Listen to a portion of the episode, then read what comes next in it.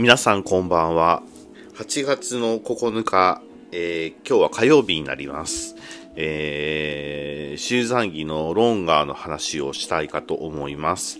今日は、今日の岐阜の大きなニュースとしては、えー、まあ、というか、岐阜のニュースとかの詳しいことに関しては、ラジオトークの方で配信をしていますので、えー、よかったら、ラジオトークの方の番組も聞いてください。えっ、ー、と、この番組では全国区のニュース、まあ、あとは、ラジオトークでカバーしきれなかったニュースなど、えー、を話を、話をしています。ラジオトークはね、えー、12分までしか収録ができないんですが、この、えー、アンカーという、まあ、アプリを使って収録してるんですけども、アンカーはですね、えー、1時間59分59秒まで、え、収録ができますので、えー、その分、えー、話が長くできるかなという感じになります。えー、今日の、えーと、岐阜のニュースとしては、県議賞、県立岐阜商業高校が、え、甲子園で試合をしました。え相手は兵庫県の社高校となります。でご存知の方は見えると思いますが、県立岐阜商業ですね、えーと、甲子園が決まってからですね、えコロナ陽性者がえー、出て、出てしまいまして、チーム内に出てしまいまして、それがですね、結構、まあ、大量という言い方変ですけども、大人数で出てしまったんですね。で、試合ができるかどうかすごく危惧をされていたのですけども、えー、なんとか、えー、選手の入れ替えを10人、10人 ぐらいなのかな？入れ替えをして、えー、試合をすることになりました。で、その、まあ、そのせいでというわけではないんですけども、まあ、そのせいなんですよね。えー、今日の試合の結果は1対10で社高校に敗れました。えー、社高校の皆さんおめでとうございます。えー、ぜひこのままね、勝ち抜いていってください。県議賞の皆さん、残念でした。でも、えっ、ー、と、いい経験になったなったと思います。岐阜県の人はまだまだあのあなたたちを応援してますよ。だから、えー、来年もね、頑張ってくださいねっていうのがあります。はい。というのでですね、えー、なく本当に、えー、試合を、とまあ、後半のちょっと終わりがけの方しかね、ちょっと見れなかったんですけども、見ていたんですけどね、1年生にあのピッチャーを登板させていい経験をさせたと思います。監督のね、意図がそこで見え隠れしますので、えー、甲子園で投げた思い出がね、できた人、えー、それから甲子園に出れた思い出の人は、それは、えーと、人生のいい糧にしてくださいと思いますし、えー、悔しいことながらできなかった時にはですね、それはですね、あの、しばらくは自分の中でマイナスの思い出になるるかもしれませんけど、将来ですね、自分を奮い立たせるプラスの思い出に必ず変わります。それを消化できます。消化する、消化するって、あの、上り詰めるっていうことですよね。えっ、ー、と、消化できますので、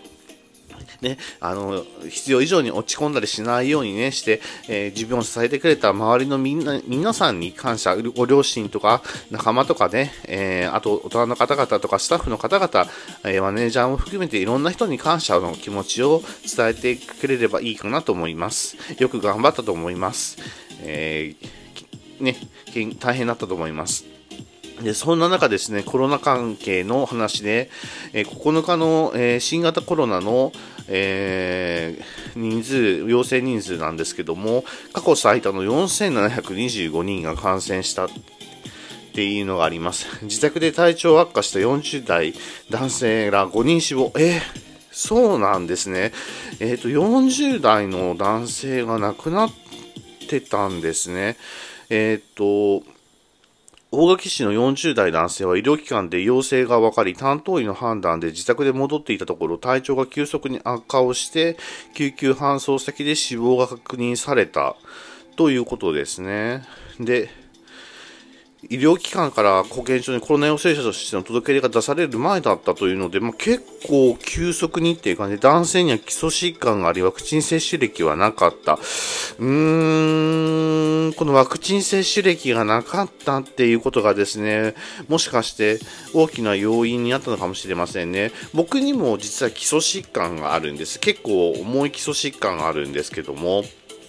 えーとですね、ワクチンは、えー、3回までは打ちました。4回目が打てない状況になって医者から禁じられてしまいましたので、あの禁止されてしまいましたので打てませんけど、3回目のワクチンまではですね、一応打ってあります。で、えー、そうなるとなんか同年代ですのでね、えーっていうのがありますね。やっぱりワクチン打っといた方がいいのかなと思う反面ですね、ワクチンには不安な点もたくさんありますし、まあ、人類にとって初のあのメッセンジャー RNA ワクチンになりますのでね、大丈夫なのかなっていう長年の、まあ、壮大な人体実験を、まあ、しているも同然ですので、その辺がですね、ちょっと怖いなと思いながら、えーまあ、ワクチンは打たざるを得ない、同調圧力もあって打たざるを得なかったので打っていますけども、まあ、こういった死亡事例を見るとですね、打った方がいいのかな、うーん、と考えてしまいます。あの決してね、僕、ワクチン擁護派でもないです。かといってワクチン反対派でもなくて、ワクチンのことはまだわからないですっていうのがあります。自分の中で勉強不足っていうのもあるんですけども、何が本当なのか、何が違うのかっていうのがですね、よく分かってない。で、そういう分かってないものを体に入れるのはどうなのかなと思うんですけども、まあ仕方がないよねっていうふうに思います。さて、えー、そのワクチンの続きの話で、新ワクチン全住民対象というわけで、オミクロン対応の、ワクチンが、えー、ワクチン、オミクロン対応のワクチンが10月半ば開始されるということで、5歳から11歳に努力義務というのが出ていますね。うん、副反応を考えると大丈夫なのかな。でも、コロナにかかったことを考えると、うーん、あーと思いますね。どっちに行っても、虎なのか狼なのか分かりませんけども、ちょっと、うーんって思う部分があります。さて、えっ、と、世の中のニュースでは、えー、内閣改造の話が出ていますので、内閣改造ですね、うまくいくといいと思います。日本のためにね、国家のために、あのー、お役に立っていただける方、自分の能力を発揮していただける方がね、その役職についていただければいいかなと思います。はい、岐阜県のスポーツの話題がまだまだあります。えっ、ー、とですね、高校総体、全国高校総体がですね、えー、四国4県を主会場に開かれているそうです。四国総体2022だそうなんですけども、そこのフェンシングで、えー、男子団体 V ということでおめでとうございます。はい。えっ、ー、と、フェンシングね、実は僕もやってたりしてましたっていうとですね、あ、お前は誰だって なりそうになりますので、フェンシングの人口はですね、やってる人口は少ないですので、バレてしまいそう、見見バレしそうな気がしますので、まあ、ここまで話しといて見バレもクソもないんですけども、見バレしてしまいそうなので、えっ、ー、と、ちょっとですね、うーんと思うんですけどね、フェンシングはね、えっ、ー、と、僕はですね、えー、エペ以外をやってました。えっ、ー、とですね、サーブルとフルーレです。と、分かる人には分かるんです、これで。フェンシングって3種目あって、サーブル、えっ、ー、とですね、サーブル、エペ、フルーレっていうのがあってですね、まあ、それぞれですね、あの、当たりどころが違うかったり、剣の握り方が違ってたりとかするんですよね。それをですね、まあ、ジャンプ力やし、あの、俊敏性を競って、まあ、相手の、相手に対して打つんですけど、打ち込むんですけども、まあ、なかなかね、えっ、ー、と、今でこそね、フェンシングはですね、あのー、理解があるんですね。太田選、今の多分、えっ、ー、と、太田選手がオリンピックで金、あの、銀取ったもんで、もんですから、確か銀だったと思うんですけども、理解があるんですけど、当時は白タイツとか言われてですね、違うよとかって思いながら、あれ、暑苦しいんだよってタイツじゃないんだってば、とかって言いながら、えっ、と、フェンシングをやっていた。ということはあります。えっ、ー、とですね、フェンシングは非常に俊敏でですね、相手が、あの、えっ、ー、とね、迫って、ドーンって迫ってくる、ミサイルみたいに飛んでくるような、あの、話ですね。あの、スポーツでした。えっ、ー、と、反射神経がものを言います。反射神経と視力がものを言いますね。はい。えーと、そのフェンシング、えー、男子が V というふうにありますけども男子以外にも、えーと、なんか女子も活躍したんじゃないのかな？ちょっと待ってくださいね。えっ、とですね。バサバサバサバサ新聞新聞でごめんなさい。えっ、とですね。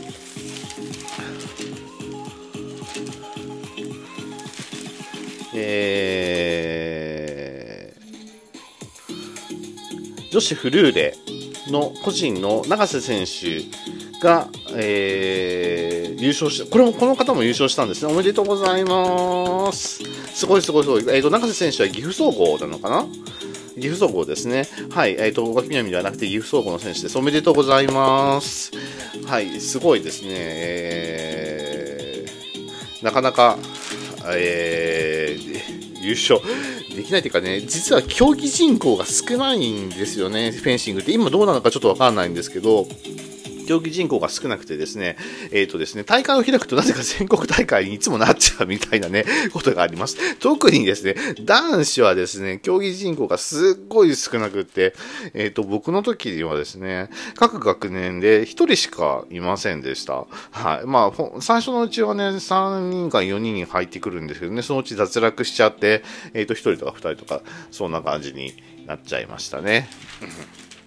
はい。えー、まあ、スポーツ名はこんな感じです。はい。えっ、ー、とですね、ちょっと失礼。はい、失礼をいたしました。えー、経済面でちょっと気になる記事がありました。経済面では、え、ソフトバンクグループ赤字3兆円ということで、国内企業で最大額というのがありましたね。で、投資先で株価下落響くというのが出ています。えっ、ー、と、孫会長が、まあ、孫会長ってね、結構株の天才とか投資の天才だと僕は思うんですけども、まあ、そこがうまくいかなかったということで、まあ、損益の場合で、えっ、ー、と、損を出してしまったということですね。えっ、ー、とですね、僕は実はソフトバンクの株を持ってます。持ってますので、まあ赤字か、でも仕方がないよねっていうのは、思います。えー、だけど、まあ、しょうがないんですけども、えー、また回復してくれないかなとは思いますけどもね。えー、あとはですね、えー、ソフト、まあ、あとは、経済には7月の物価物価高倒産最多というのがありますので、これも気になりますね。倒産件数が、えーと、ぐんと増えているよということ形で、えーと、負債総額が1000万円以上の、えー、倒産が前年同月比1.8倍の31件帝国データバンクですねがあったという形でうーんまあ燃料や原料高が負担になっているのがあって救済措置がねないんでねやっぱり倒産しちゃうかなと思っちゃいますね。とっても残念です。倒産って言って一言で片付けれるわけではなくて、やっぱりそこにはね、働いてる、経営してる人もいれば働いてる人もいたわけですから、その人が路頭に迷うわけですから、いいことではないなとは思います。なんとかね、そのあたり、あの、新しい内閣改造して経済をうまく立て直してほしいな、とかって思いますね。はい。はい。えー、その次の、えーと、話題としては、何があるかな？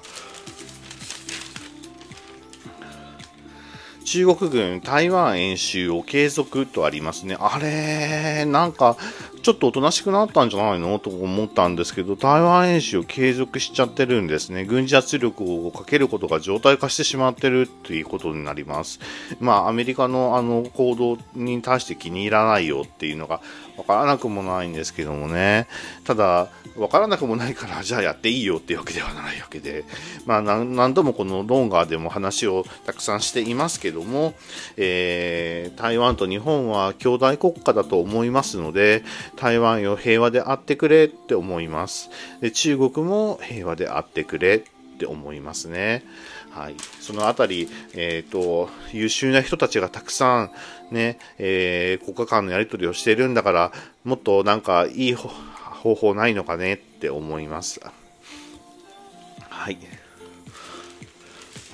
10月登場のワクチンの話が、え、ー、と、さっきしましたけども、え、ー、と、その話、え、ー、と、待たないでっていう見出しが出てきてます。え4回目先延ばし禁物というのがあって、まあ、世界同時で厚生労働省が導入を決めた、決めた、えワクチンが従来株とミクロン株、オミクロン株派生型の、え由来の成分が入った2価ワクチンだからあのこんだけ第7波が来てるから先延ばしはしないでね打ってねっていうのはまあ分からんでもないんですけどね。なんかどんどんカクテか、まあ、カクテルかって言い方変なんですけども、あの効果がカクテル化になっていって大丈夫なのかなっって思いますね。えー、思いもしないような作用が出たり出たりとかしないのかなとかと思いますけど、まあ、恐怖を植え付けるわけではないんですけども、しっかりね、自分でね、ワクチンのことは調べて、あ、これは打つって、打たないって決めた人は、えー、自分が陰性で居続けるための努力をしなければいけませんので、ね、その努力を怠らないようにしてくださいと思います。だからといって、あの打った人が陽性になってもいいってわけじゃないんですよ。そのあたりは常識的に考えた答えを出していたただければいいかなと思います。はい。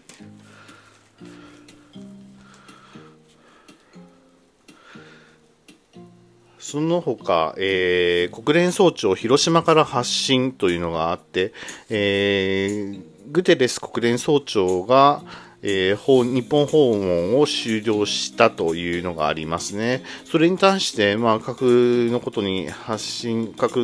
を使わせないっていうのは何度も言ってるんだけど、こういう五大国は鈍い動きしかしてないよ。うーん、帝国主義復活の兆しがあり、ある、まあ言い方は悪いんですけどね、あるとは、まああるところもありますので、そういうふうに見受けられるようなところもありますのでね、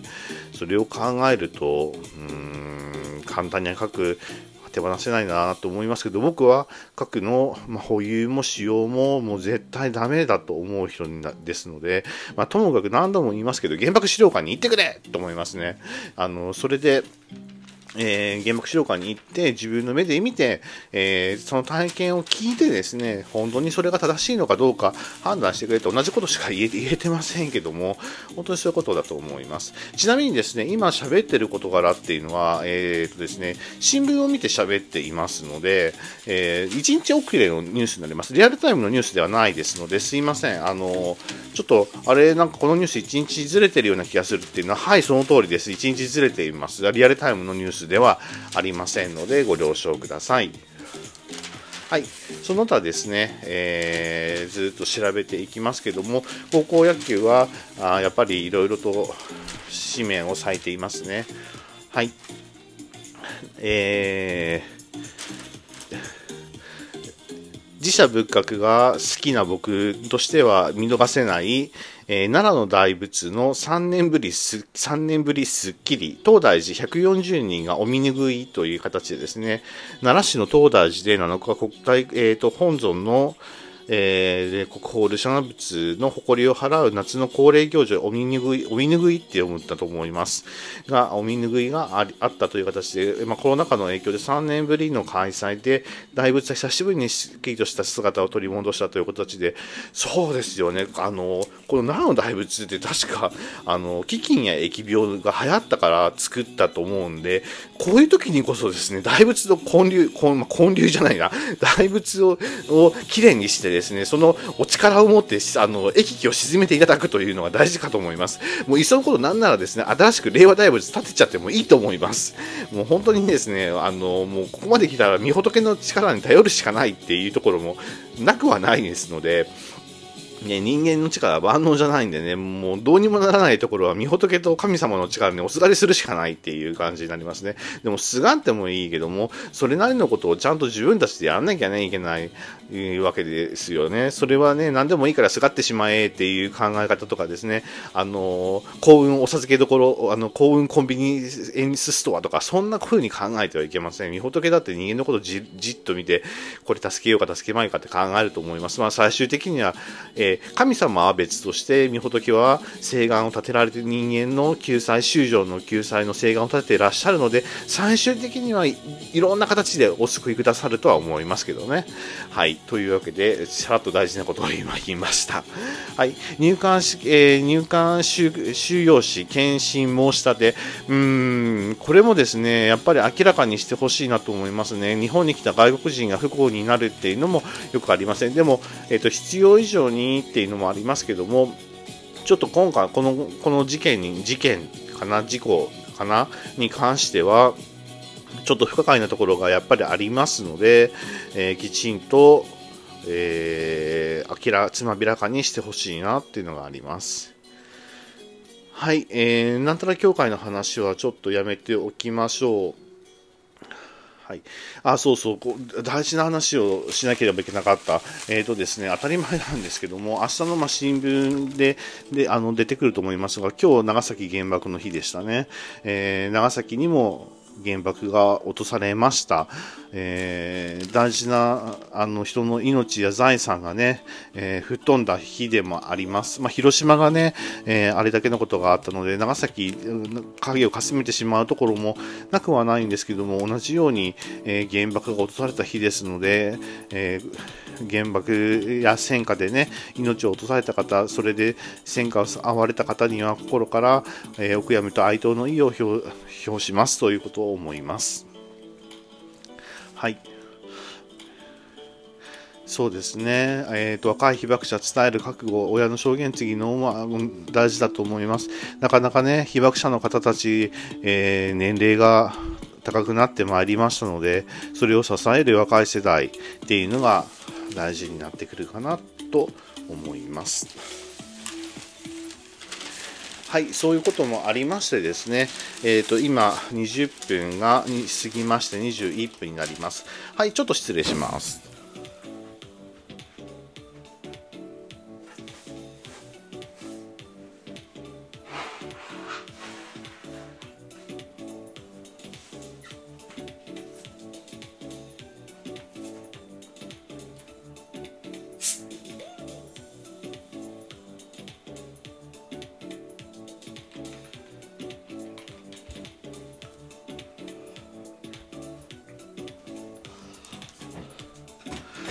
えーと、今日はですね、えー、今日は、え、ちょっと、えー、お出かけをしました。えっ、ー、と、琵琶湖のほとりって実はですね、あのー、ブドウとかフルーツの産地でもあるんですよ。まあ、特にブドウに関しては今城のブドウって言ったら、まあ、この辺では超有名なんですけども、えっ、ー、と、ブドウを買いに行きました。で、えー、ぶどう買いに行って琵琶湖まで行ったんですけども琵琶湖はいいですよね穏やかでしたでやっぱりいつ見ても琵琶の海というのは綺麗だなと思いますのでなるほど奄美っていう、まあ、近江のね、え国で重要なえーと、地理的役割を果たしているんだなっていうのは思いましたし、ぶどうもやっぱり立派ですね。えー、あんだけのぶどうを育てるの大変だろうなと思いながらですね、必要な分を購入させていただきました。で、そこで、えーと、もしかしたらとんでもないご縁が、えーと、ツイッター上でできて、まあ、滋賀の方とご縁があのあるのかもしれませんし、ないのかもしれませんし、まあ、その辺は分かりませんけども、えー、なんかちょっと奇跡が起きそうな気がします。はい。えー、そしてですね、えっ、ー、と、まあ、今日は、今日じゃないんですけども、えっ、ー、とですね、昨日が、えっ、ー、と、母、えっ、ー、と、おとといかな？が、えー、まあ、家族の誕生日でしたので、えー、今日は、えっ、と、ちょっと贅沢な食事をしに行きました。で、その食事しに行ったんですけどね、やっぱり美味しい食事って大事ですよね。それは思います。食べることは生きることだって常々思います。えっ、ー、とですね、自分が体調を崩した、ま、時期があるんですけども、自分が体調を崩した時期ってですね、えっ、ー、と、ご飯を食べなくなりました。まあ、入院をしたんですけど、ご飯を食べなくなりました。ご飯食べなくてもですね、平気なんですね。お腹が空かない。とか、体が食べ物を消化するパワーがないから、何もですね、欲しくないっていうのがですね、どれくらいかな、2週間ぐらい続きましたけど、まあ、そろそろご飯食べないとダメだよとかって言われてですね、まあ、食べるようにしましたけども、えー、食べることはやっぱり生きることだなっていうのは常々思います。えー、で、やっぱり食べるならね、美味しいものを食べたいと思うのが人間の、まあ、業というか坂なんだと思いますけども、はい。まあ、それを食べに行ったんですけども、まあ、良かったです。えっ、ー、と、非常にですね、えっ、ー、と、美味しいご飯を食べさせていただきました。まあ、それなりの金額も張りましたけども、まあ、出して損はなかったかな、とかって思う金、思う、えっ、ー、と、まあ、お料理でした。夏のものがありますのでね、愛とかも出てきてね、美味しかったです。はい。で、不思議なもんでですね、人間ってこう、味覚的にすげえ美味しいものを食べるとですね、その後なかなかお腹が空かないんですね。おやつを食べようとかですね、完食しようと思わないんです。これ不思議なもんですね。でですね、えー、完食を、えっ、ー、と、まあ、し、まあ、しなかったかって言われたら実はちょっとしちゃったんですけども、あの、あの、琵琶湖のほとりに行った時にちょっと買い物したのでしちゃったんですけど、えっ、ー、とですね、でもね、そんなにお腹が空かないんですね。やっぱり、あの、食が満たされる満た、違うんだ、満たされる食をするとお腹が減らないっていうのがあるんですね。と思いました。はい。あれ？なんか、ちょっと待ってくださいね。僕ね、なんかね、とんでもない勘違いをしてたかもしれません。なんか、あれあ、しまったことをした。えっ、ー、と、僕、今、いや、そんなことないから大丈夫か。えっ、ー、と、開けて10日だもんで、いや、9日の新聞読んでると思って、あの、時計を見たらですね、10日になって、0時またいだから10日になってですね。だから9日の新聞読んでてよかったんですよね。あ、びっくりした。あ、どうす、あ、今触っちゃった。すいませんでした。ね、よかった。あの、間違えて新聞を読んでるのかと思ってびっくりをしました。はい、失礼をいたしました。その、まあ、食事、いい食事をすると、あのー、心が心もお腹も満たされるよっていう風ですね。で、えーとですね、昨日の大ベルセルク店に行ってきてまだ興奮が冷めやらない感じですので、えーと、またベルセルクの本を読み直しているよって言ったんですけど、電子書籍も持っているの、持っていたので、まあ、電子書籍をですね、読み直してみました。で、えー電子書籍何巻からだったかな？ちょっとなんか、Kindle の調子が悪くてですね、今本が表示されないんですね。あと僕ね、Kindle Fire 8を持ってるんですけども、このタブレットすっごくいいです。あの、音もいいし、タブレットとしてもすごくいいので、えおすすめをします。が、あ、出てきた出てきた。えっ、ー、と、ベルセルクのですね、何巻からだったかな。えっ、と、37巻から電子書籍に僕は切り替えたんですよね。で、ちょうどですね、37巻、あの、怪人が出てくる、怪神が出てくるところからなんですけど、実はですね、最新巻の41巻を読んでませんでした。で、ネタバレなしです。なしで喋りますので、大丈夫ですよ。あの、このまま聞き続けてください。で、41巻ももちろん持ってたんですけど、うーんあのベルセルクワールドから、まあ、その三浦健太郎さんが亡くなったっていうニュースもあってですねちょっと離れてたんですよね。でベルセルクワールドからちょっと自分自身を話してたのでこの41巻って実はですねさっき読んだばっかりなんです。で読んでびっくりですよね。えーっていう展開になっててこれはちょっとしまったな、読んどけばよかったなと思ってですね、今後悔をしているんですけども、えーとですね、ただですね、このベルセルクの、えー、37巻から、まあ、あの、から、まあ、表紙があるんですけども、皆さんですね、まあ、これネタバレにならないと思うんで言いますけど、このカラー表紙ですね、原画って、あの、大ベルセルク展で原画が公開されています。まあ、どの、どこの原画が公開されてるかはちょっと言いませんけども、えー、原画が公開されていますので、ぜひ見に行ってください。というのはですね、あのー、生原画の迫力ってやっぱりちょっと違うなって思うんですよ。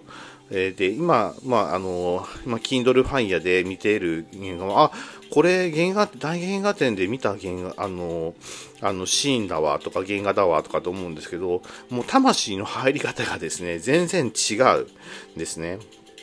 でやっぱり、あのー、見た方がいいです。何度も言いますけど、あのー、本当にですね、まあ、スタッフの対応はどうかなと思う部分はありましたけど、だけど、あのー、本当にですね、それを上回るだけのですね、えー、原原画の迫力というものが、やっぱりありましたので、やっぱりいいですね。あとですね、フィギュア好きな人ならね、行った方がいいですね。フィギュア、僕フィギュアそんなにね、好きな人ではなかったんです、実は。で、フィギュアっていうとですね、えー、フィギュアなの？ふーんっていうぐらいの気持ちしかなかったんですけども、えっ、ー、とですね、ダイベルセルク店に行ってからフィギュアへのたあの見方がちょっと変わりました。実はですね、あの、僕、サムライトルーパーというアニメが大大大大大大大大大好きで、でですね、そのサムライトルーパーの、まあ、とあるキャラクターが好きなんですけども、そのキャラクターのあのフィギュアを買っちゃったわけですよ。タイムアタイで買ったんですけど、まだですね、その、ま、買ったのがもう今から5年ぐらい前なんですけど、買ったんですけど、実はですね、段ボールの封を切ってません。それはね、放置しているわけではなくてね、もったいなくてね、切れないんですよ。あのなんていうんですかね、こう、自分にとって聖なるものって、あの、そうたやすく触れないじゃないですか。わかります？この気持ち。なんかね、あの、恐れ多くて触れないっていうのがあって、で、ちょっとずっとそのようにしてありますので、あの、いいのかなとかって思いながら、そろそろ、あの、ダイベルスク店で、えー、まあ、あのフィギュアの良さをね、えー、見ましたので、うん、まあ、いいかなとかって思いながら見るんですけど、はい、あの、好きなキャラクターは、あの、真田亮君です。大好きです。はい。えっ、ー、とですね、好き、どれくらい好きかっていうとですね、えっ、ー、と、口、まあ、小さい頃に、まあ、見て、小さい頃っていうか、まあまあ、まあまあ、小さい頃に見てたんですけど、あん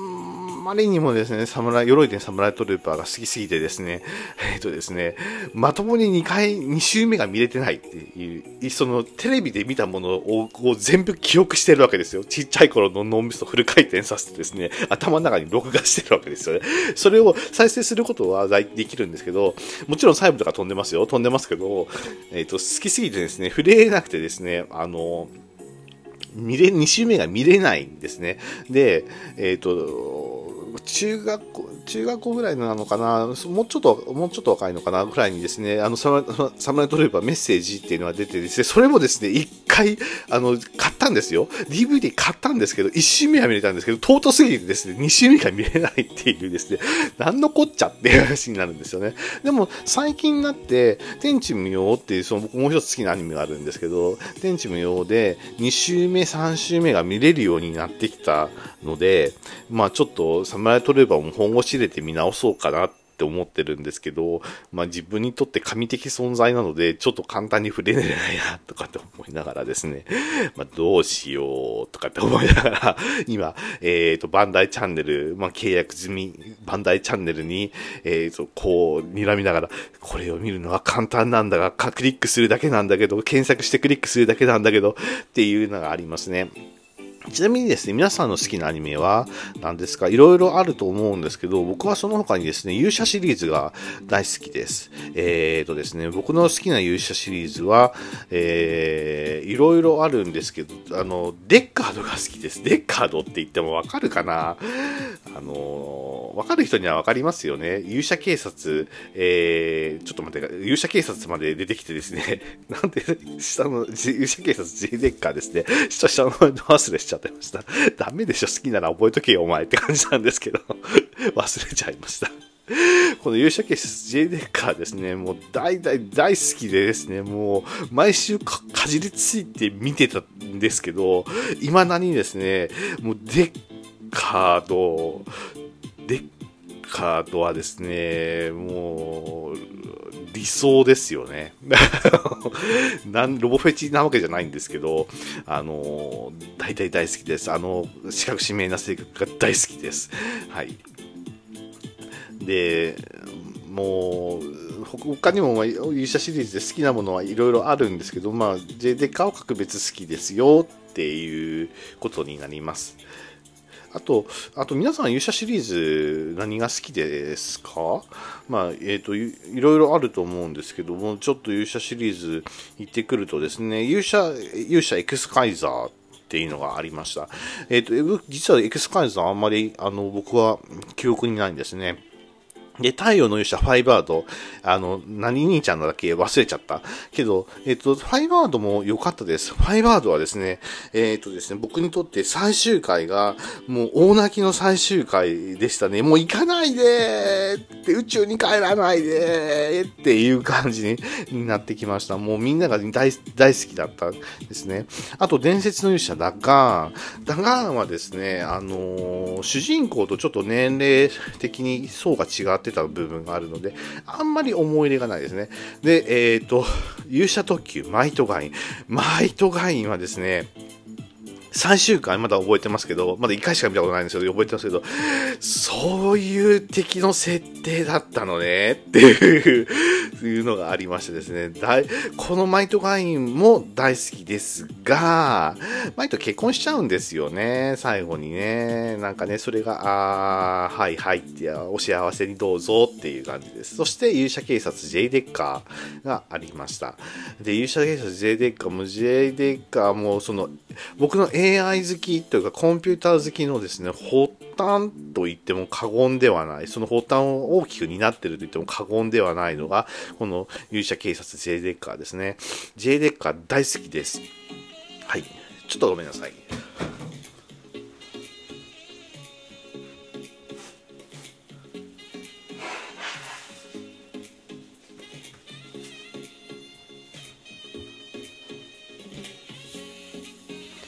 はい、戻ってまいりました。失礼いたしました。えっ、ー、と、J デッカーの次は、勇者、えー、黄金勇者、ゴルドラン。えー、ゴルドランはですね、残念ながら、僕はあんまり感情移入ができませんでした。うーん、そんなに、まあ、そうかな、普通のアニメのレベルで好きっていう感じです。勇者指令、ダグオン、ダグオンとかっていうやつですね。ダグオンもですね、ダグオンもなんかあんまり思い入れができなかったんですよね。そしてですね、もう、これが来たらもう、勇者王ガオガイがまさに王者。勇者王ガオガイが、ガオガイが大好きです。大大大好きですね。ガオガイガーのですね、ガオガオガオガイガーファイナルグランドグロスギャザリングとかありますけどですね、あえっ、ー、と、ファイナルグランドグローリアスギャザリングってあるんですけど、えっ、ー、とですね、ガオガイガーシリーズ、まあ、シリーズの中でのさらにシリーズなんですけど、ガオガイガーは大大大好きです。もう最初見た時にね、なんだこのコテコテの設定はとかって思ったんですよ。なんで、え、こんなコテコテのあの名付けと設定で受けるのかって勇者シリーズもここまで来たのかとかって思ってですね、ふーんって思ってたという時があるんですよ。ごめんなさい、ガオガオファイルの皆さん。私が間違ってました。えっとですね、見てみたらですね、虜にな、なりますよね、あれね。なるってって思いますよ。本当にですね。うわぁ、まあちょっと、ちょっと後でガオガーシリーズ見ようかな。えっとですね、ベルセルクも見たいんだけど、ガオガーみたいな。なんかね、見たいものがたくさん出てきますね。あのー、ポッドキャストをしてるとですね、自分のこう、あの脳みそを切り売りしてるようなもんなんで、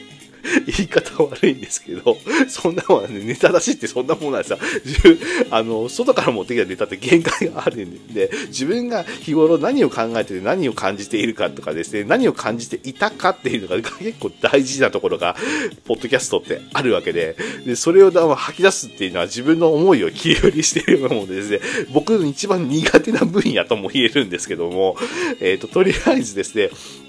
えっ、ー、と、顔がシリーズは見たいです。で、こう切り売りをしていくとですね、見たいものとかがですね、どんどんどんどん蘇ってくるわけなんですよ。で、その大半がね、アニメなんで、やっぱりこれオタクの、オタクポッドキャストにしようかなとかと思いながら 考えてはいるんですけども、まあ、そんな感じでですね、勇者シリーズ、はい、が、えっ、ー、と、大大大好きでございました。本当に良かったですね。あの、勇者シリーズを書いていただいたのがですね、川崎博之さんんという方が、えーと、結構中心になってたんですけど、このこの川崎博之さん、えーと、大好きですね。この方が、えー、描くシリーズっていうのはですね、本当にですね、素晴らしいものがあると思うんですけども、えっ、ー、とですね、えー、まあ、いろんな名前があるんですし、まあ、なんでだってですね、え、重心ライガーを手掛けていったりとか、まあ、新英雄伝渡る2とかですね、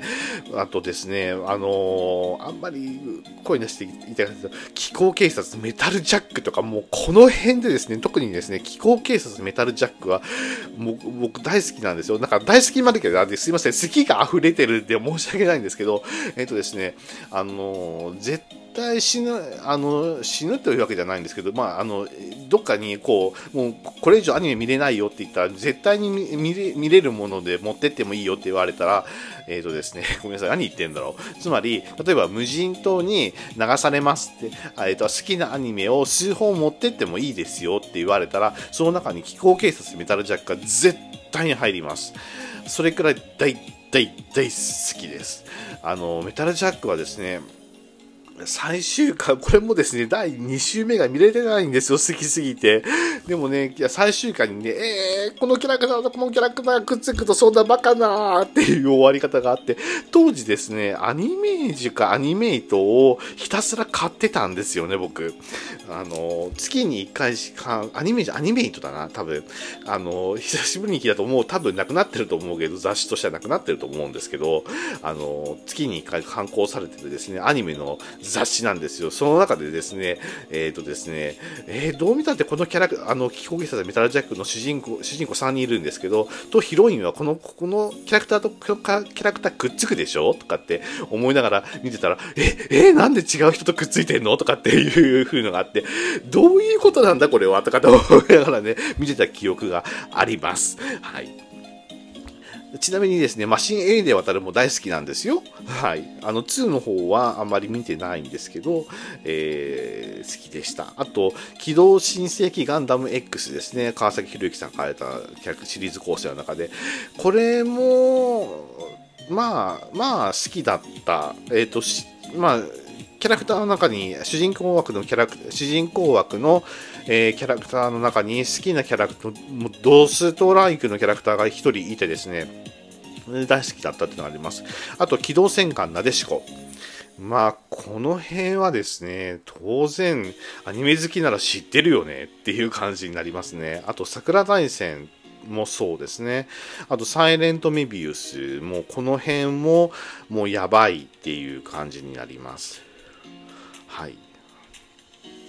だんだんだんだん後世にあのなっていくにつれて分かんなくなってくるんですけども、えー、あとゾイドワイルドゼロとかですね、そういうのもありますね。はい。そんな感じでもう、しょしょあこの人小説版の気候警察メタルジャックってあるの？ちょっとこれ探して買わなきゃあの知らなかったよ今まで。あの今ウィキペディア読んでるんですけどね、えー、知らなかったです。はい。新しい発見が、ポッドキャスト中で発見されちゃうというか、ファンなら知っとれよとかって思うんですけどね、ごめんなさい。あの、あの、そんなに熱心なファンじゃないんですよ。あの、熱心なファンなんですよ。すごいファン、ファン魂は熱いんですけど、あのね、好きすぎて違いわれなくって知らないってことが多いんです。皆さんそういうのありませんか？好きすぎて違いわれないってありますよね。はい、で、えっ、ー、と、ずいぶんベルセルクから、えっ、ー、と、ずれてしまいましたけども、まあ、そんな感じでですね、まあ、アニメとかですね、には、えー、もう、あの、好きなアニメには目がないっていうことが分かっていただけ方かなと思います。はい。はい、えー、そんな感じですね。ああとですね、今ハマっている、えーとですね、えー、コミックをちょっと紹介したいと思います。えっ、ー、と、ウィッチウォッチっていうのがありまして、この前単行、僕単行本派なんで基本、単行本の第7巻が発刊されました。えっ、ー、と、ネタバレはしません。えー、これ、相変わらず、面白いなと思いながら読んでるんですけど、このウィッチウォッチを書いてる、えーとですね、篠原健太さんっていう方が見えるんですけど、篠原健太さんですね、えっ、ー、とですね、僕あんまり知らなかったんですけど、えー、ちょっとお待ちくださいね、篠原健太さん。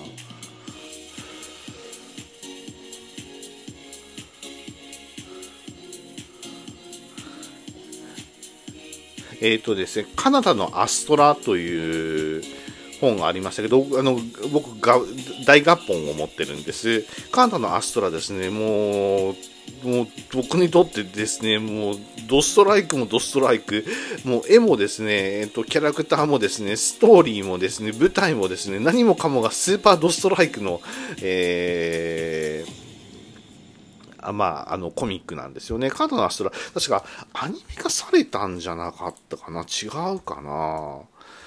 ちょっと見てみますけど、アニメにされてますよね。テレビアニメカードのしたら公式サイトっていうのが、あの、Google で出てくるので、もうですね、もう最高ですよね。で、そのカードのアストラ書かれた方が、えっ、ー、と、篠原健太さんで、篠原健太さんが書かれた中にウィッチウォッチが今執筆中なんですけども、実はですね、ウィッチウォッチはたまたま、Kindle でなんか面白い本ないかなと思って探してたら、えっ、ー、と、Kindle じゃねえな、これ、Kindle サーフィンじゃないな、Twitter だ。Twitter でですね、あの、監視が出てくる回が、あの、が、まるまるですね、1話、えー、掲載されていて、うわ、ちょっとツイッターで読んでたら、うわ、なんだこれ面白いなと思って、これどんなコミックなんだろうって、ウィッチウォッチっていうんだ、へえと思って、面白い、よし、買っちゃえって買ったらですね、もうそこがもう、あの、罠でしたね。もうまんまと、あの、出版社の罠に引っかかって全巻買ってやがんの？もう本当に何してんの？って思うんですけど、な、もう買って、でも買って、買ってよかったです。はい。で、えー、で、実はですね、その本当にですね、どうか、僕の好き基準どうかしてると思うんですけど、このウェッジウォッチ書いてる人がですね、えっ、ー、とね、篠原健太さんっていうことを知らなくて、どっかで見たことある絵なんだよな。なんかこの店舗の展開もですね、どっかでこうある店舗なんだったっけなとかって思いながら、でも好きな店舗だからまあいっかとかって思ってて、ある時ヒュッて表紙見たら篠原健太って、健太さんの名前があってですね、ああれ？あれ？篠原健太さんってカータのアストラ、確か自分がが、あの、合本で買ったやつじゃなかったっけ？って見て、あ、そうじゃんか！とかって思ってですね、もう何してんの？って分かってないじゃない？とかって思いながら、えっ、ー、と、買ってですね、ああ、同じ人なんだ、この人、とかね、もう篠原健太さん大ファンです、とかって思うんですけど、お願いですから、篠原健太さん、あの、道仲間にしてですね、えー、あの、溶接することがないようにだけ体を、大事に大事にしてですね、えー、書いてください。えっ、ー、と、コミックのを書いてください。もう本当にそれは思います。もうですね、グインサーガとベルセルクでですね、もう悲しい思いを、とっても悲しい思いをしましたので、もうそれはもういいです。あの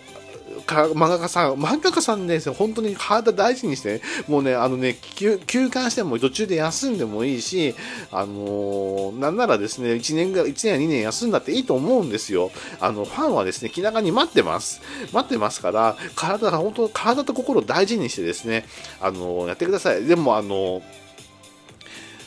まあ、超絶美形主人公が大活躍する、超絶美形主人公、ダークシュナイダーが活躍するですね、あの、コミックはちょっと休館がちょっと多すぎる気がしますので、まあ、ちょっと、ちょっとその辺はですね、あの、ほどほどでっていう感じで、えー、していただければですね、ありがたいかなと思いますね。えっ、ー、と、まあ、バスタードの話です。でも、バスタードはですね、最近ねですね、えっ、ー、と、えー、ネットフリックスでアニメ化をしましたよね。はい。また、えっ、ー、と、もう今50分過ぎ、50分というか47分42秒なので、えっ、ー、と、またこの ダックシュナイダーとかってああのバ、バスタードの話をね、しだすとですね、1時間話をしそうなので、ちょっとここでやめときますけども、明日のネタできた。今さ、喋ってはいるんですけども、えっ、とですね、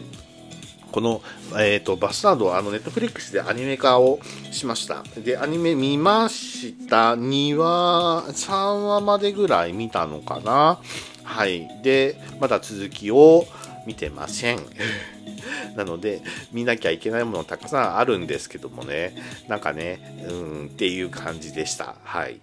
まあ、何が良かったか何が悪かったかいろいろネットでも批評が出ているので僕も乗っかって批評してみようかななんて言うけど偉そうなことを言ってる場合じゃないよ見れるだけでも幸せもんだろうがって思いますけどはいその通りですと思いますあの皆さんのね頑張りがあって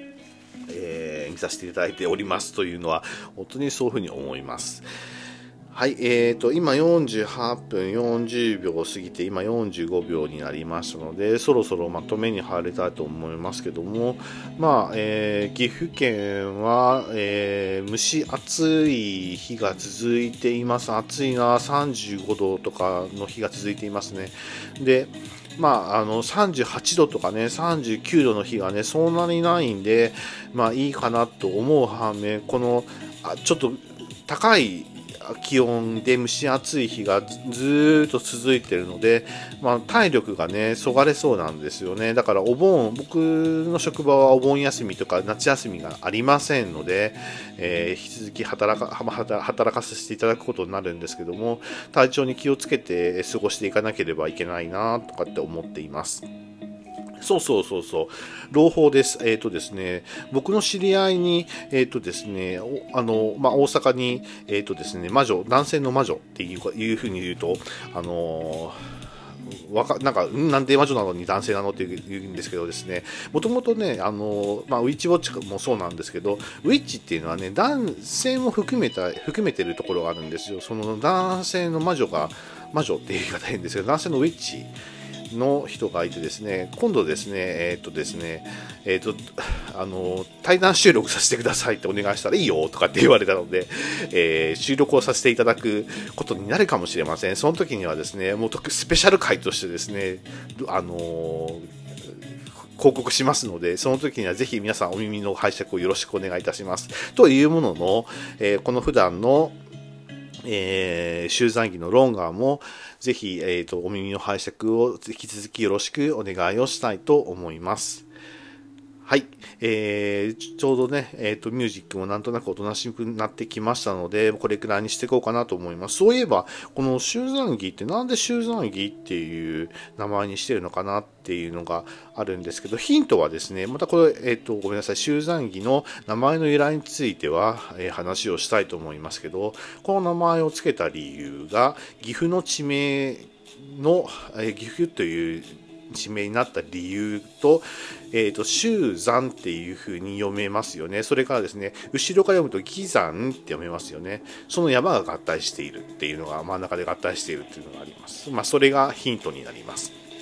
まあ、いつか話すことがあるといいと思います。あの話す機会があるといいなと思って今温めています。それとですね、僕の名前が一応あの名前の後に今日今日ってあの何何々今日とあのがついています。決してですねダークサイドに落ちてるわけではありません。はい、あのシス教とかの今日なんですけど、それなんでついてるかって言ったらですね、僕ねシーランド広告のですね男爵なんですよ。なので、えー、一応一応ですね、こう見えてもですね、こう見えても、てかこう聞こえてもですね、貴族なんです。なんちゃってっていう話があるんですけど、ごめんなさい。シーランド広告の、あの、貴族会計をお金で買えるので買っちゃいましたなって話したんですけど、一応ですね、あの、シーランド広告の男爵でございます。バロンでございますので、えっ、ー、と、一応今日がつけてございます。まあ、そんな、そんなアホな話は置いといて、えっ、ー、と、今日もですね、お耳を拝借してありがとうございました。もう無理やりまとめてちゃいます。お耳を拝借してありがとうございました。また明日も聞いてくださいね。よろしくお願いいたします。それでは皆さん、良い一日を。では、えー、失礼をいたします。それでは、またね